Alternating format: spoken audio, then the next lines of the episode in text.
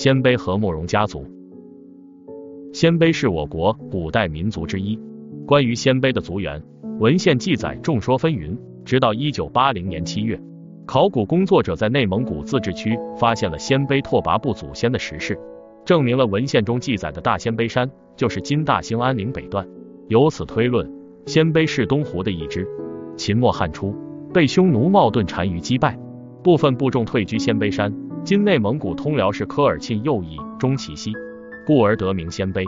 他们游牧于西拉木伦河与桃儿河之间，南临乌桓。据《后汉书》记载，其言语习俗与乌桓同，为婚姻先坤头，即鲜卑族妇女结婚前先剃发。据《后汉书》载，鲜卑居住区域内出产野马、原羊、角端牛、貂等。故天下以为名求，所以鲜卑人善猎不善渔。东汉和帝永元三年九十一，北匈奴被汉朝与乌孙、丁零、乌桓、鲜卑等族联合击败西迁，鲜卑即乘善行南迁和西迁，填补匈奴人留下的空白，并且逐渐强盛起来。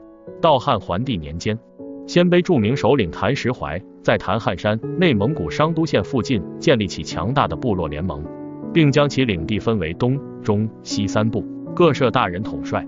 谭石怀任用汉人，制定法律，促进了鲜卑社会的发展。他死后，诸部联盟瓦解。三国时期，小种鲜卑科比能部一度强大，另有布杜根集团与弥迦、肃立所率集团相对强大。科比能部曾一度统一漠南地区，重建局部联盟。西晋时期，鲜卑各部继续内迁，加速封建化过程。两晋与十六国时期，鲜卑中分演出的各部相继兴起。东部鲜卑分为慕容、段氏、宇文三部，此外还有乞伏氏和拓跋氏，都一度建立雄踞一方的政权。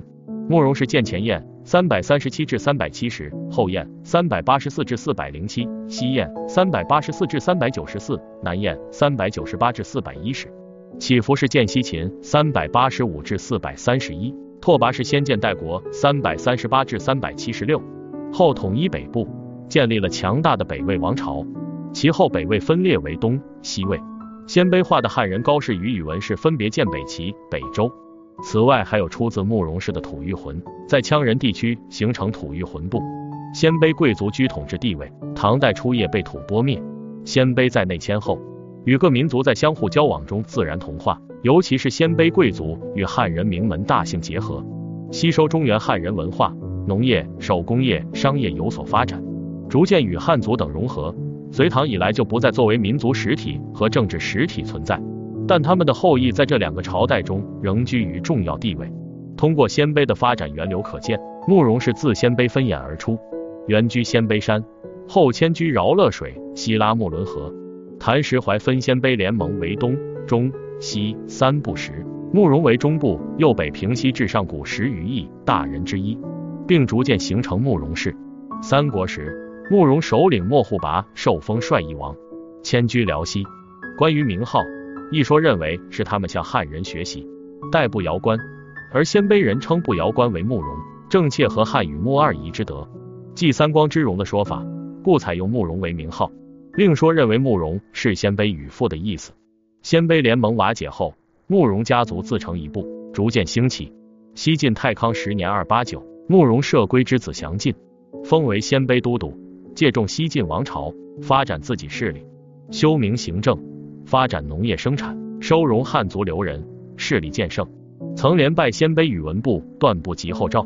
十六国时期，其后亦先后建立政权。慕容晃建前燕，慕容垂建后燕，慕容德建南燕，慕容冲建西燕。慕容部不仅建立了四燕国，而且前燕、后燕都曾一度控制关东广大地区，在十六国史上占有重要地位。慕容会洛干的庶长兄吐谷浑率部西迁，并以自己的名字为族名，其后裔建吐谷浑国，即南朝朱实所称的河南国。其地界据南史河南王传记载，东至叠川，西临于田，北接高昌。东北通秦岭，方千余里。慕容部原也是游牧为主，兼营狩猎，受汉族影响，建务农，并有手工业，其汉化程度较高。后渐融于汉族，因此慕容家族是鲜卑族的一支，在其发展中具有极其重要的地位和作用。